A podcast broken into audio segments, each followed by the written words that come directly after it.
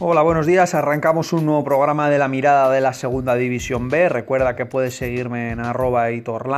Vamos con lo que nos ha dejado esta jornada del 24 de enero en el grupo 2. Arrancamos. Bien, pues vamos primero con los resultados. Amorebieta 2, Portugalete 1, Racing 1, Atleti Bilbao 1, Real Unión 5, Leyó a 0, Arenas 1, Alaves B 1, y el Baracaldo Laredo que fue, que fue suspendido. ¿no? Bueno, pues empezar vemos el Amorebieta que sigue líder, suma ya ocho partidos sin perder, en casa todavía no ha perdido tampoco y lo cierto es que se está mostrando bastante solvente. ¿no? Es verdad que ya lleva un par de jornadas la semana pasada frente al Laredo, especialmente en el primer tiempo, y esta semana contra el Portugalete que no está mereciendo la victoria pero al final esto nos habla muy bien del equipo, ¿no? Un equipo que es capaz de ganar pese a no merecer, pues al final es son los equipos que acaban ahí arriba, ¿no? Ahora mismo ya tiene 25 puntos, en casa se muestra con, una fortaleza tremenda, la verdad, de los seis partidos que ha jugado ha ganado cinco y ha empatado únicamente uno, solo le han metido tres goles en casa, nueve goles a favor, por lo tanto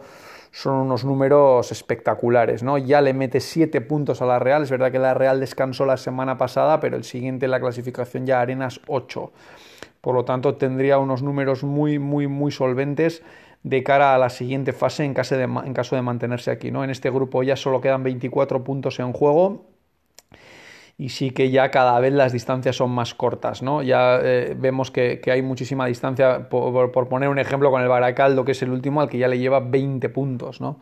Es un equipo que ya sabemos que juega con esa línea de 5, con ese juego directo hacia el punta y luego aprovecha muy bien los balones parados y las, segundas, y las segundas jugadas. El Portugalete, por su parte, volvió a jugar un buen partido. Una vez más creo que, que Taylor vuelve a ser el más destacado del equipo, que por cierto anotó un auténtico golazo, pero no está teniendo suerte. La verdad es que está mereciendo mucho más de lo que tiene, no merece esos nueve puntos que tiene ni por asomo, merece tener fácil otros nueve o diez puntos, pero la realidad es que la falta de acierto en las áreas pues le está, le está condenando, ¿no?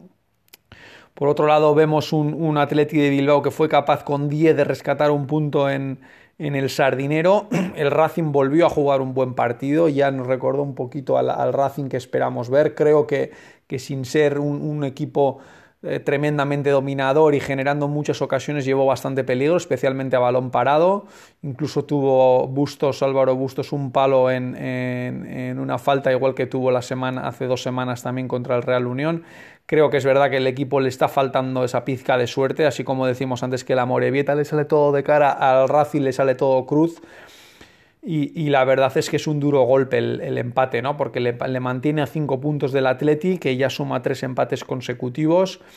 Y es verdad que cinco puntos son unos cuantos a remontar cuando ya va quedando tampoco a equipos tan fuertes como, como el filial del, del Atleti o de la propia Real, que lo tiene más cerquita a dos, pero recordamos que con un que con un partido menos. ¿no? El Atleti es verdad que parece que ha entrado en ese pequeño bache, sigue sin perder porque solo ha perdido un partido, precisamente con el Racing en la primera vuelta, pero es verdad que parece que le está costando últimamente con tres empates consecutivos. ¿no?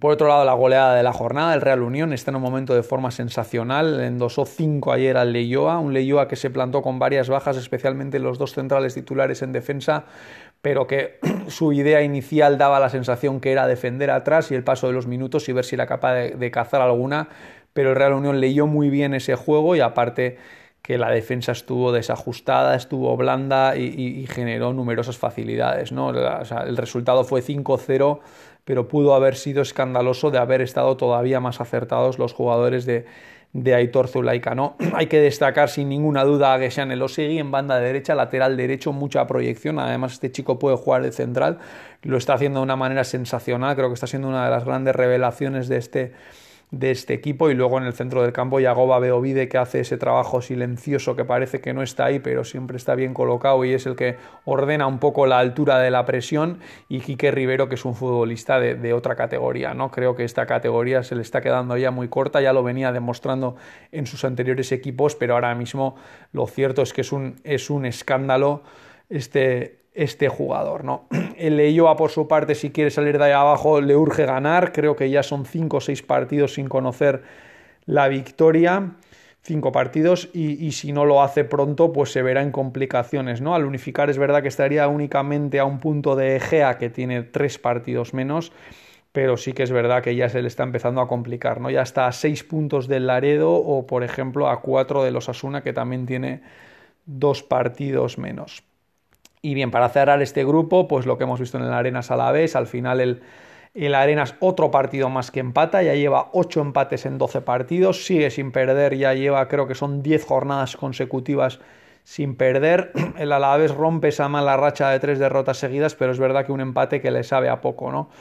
fue ganando hasta los instantes finales y al final este puntito pues le deja con la miel en los labios y lejos de los, de los 21 puntos que tiene el Atleti en tercera posición. El grupo este que parecía que estaba muy igualado, pues lo cierto es que con el arreón que están pegando a Morevieta y Real Unión, pues está partiendo claramente. Y bien, en el grupo, en el grupo B nos encontramos Ebro 1, Calahorra 0, Mutilvera 1, Sociedad Deportiva Logroñés 1, Tarazona 2, Izarra 1, mismo resultado Tudelano 2, Osasuna 1 y Aro 1, Egea 4.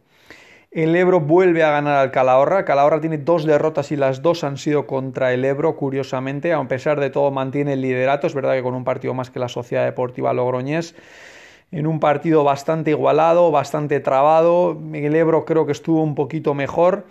Banda derecha me gustó mucho el, lateral.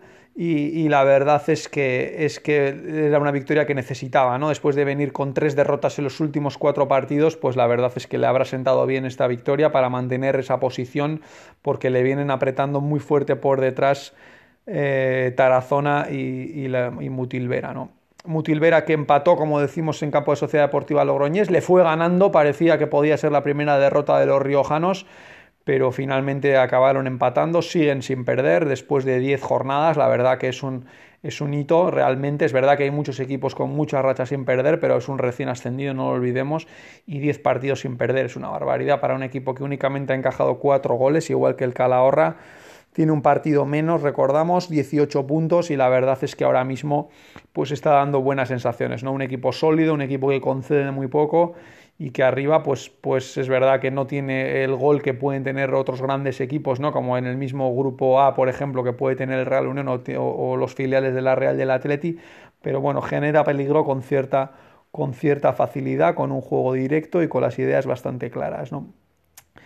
El Tarazona ganó 2-1 al, al, Izarra, Izarra que no, que no hizo bueno lo de entrenador nuevo, victoria segura. Tarazona que ya vemos que es un equipo que también recién ascendido le ha sentado le ha sentado fenomenal esta victoria. Venía de dos derrotas consecutivas, estaba complicando un poco la vida, especialmente con los resultados que había habido esta semana. Era una victoria muy importante para ellos y los tres puntitos, pues al final le dejan otra vez a dos de la cabeza y a uno del, del playoff de ascenso. ¿no? Este grupo sí que está igualado porque vemos como en cuestión de cinco puntos, pues están los seis primeros los seis primeros equipos. Por su parte, el Izarra, la verdad es que se queda un poco descolgado, ya con ocho puntos y, con todos los partidos jugados, no tiene ninguno aplazado. Y la verdad que la propia unificación pues quedaría también a cuatro puntos de Osasuna, por lo tanto se le está empezando a complicar también la existencia incluso en la cuarta categoría, ¿no? en la segunda división. El Tudelano 2-1 Osasuna, un Osasuna que acabó con 9. El Tudelano la verdad que me gustó. La circulación de balón quizá un poquito lenta, pero sí que es verdad que tiene jugadores de mucho nivel. ¿no? La victoria la necesitaban, llevaban ya 7 partidos creo sin ganar. Era fundamental. Orbegozo parece que ha recuperado un poco el estado de salud y ya, y ya volvió a ser titular y, lo, y lo compensó con creces. ¿no? Dos goles, ya suma 5 van 10 partidos y es verdad que se ha perdido varios, ¿no? Tuvo coronavirus, tuvo una lesión en la espalda, tuvo posteriormente una lesión en el tobillo y a pesar de las numerosas dificultades que está teniendo, pues ya suma 5 goles, el equipo 12 y agradece lógicamente que esté jugando que esté jugando en este equipo, ¿no? Es, creo que es uno de, de este grupo, creo que es probablemente el mejor delantero, uno de los mejores sin duda y lo está demostrando una vez más. ¿no? El Tudelano con estos tres puntos sale del descenso, se mete a cuatro de Ebro y Logroñés y por lo tanto a buen seguro con el equipo que tiene, con Imanol Sarriegi y con Alex Sánchez, seguro que a, buen seguro dará guerra por entrar en esos puestos cabeceros. Veremos el partido que tiene aplazado cómo lo resuelve, pero si es capaz de sacarlo, pues lo cierto que creo que es con Calahorra, lo cierto es que se pondría a dos puntitos del líder, por lo tanto partido muy importante se ha aplazado. Y por último Aro 1 Egea 4, ya decíamos que era un duelo directísimo, los dos se plantaban en el partido con 6 puntos, último y penúltimo, y el Egea pues le ha dado un, un rejón prácticamente de muerte al Aro, ¿no? porque lo ha dejado uh, con 6 puntos, le ha metido además el golaveraje, le deja con dos derrotas seguidas, el Egea enlaza dos victorias consecutivas que le permite abandonar la décima posición, ya es octavo y es verdad que bueno, pues viene en esa dinámica en la que ahora mismo pues está a tres puntos de Osasuna, en la que quizá entrando en puestos de descenso porque tiene difícil salir porque está a cinco puntos, pueda pelear por esa por esa salvación y esa permanencia en la segunda división, que creo que sería un buen resultado para, para este equipo y especialmente por cómo empezó la temporada en cuanto a los resultados deportivos y a los líos institucionales. ¿no? El Aro, por su parte, pues con seis puntos queda bastante tocado en la clasificación. Queda ahora mismo a seis puntos de Osasuna B y por lo tanto tiene muy complicada la permanencia.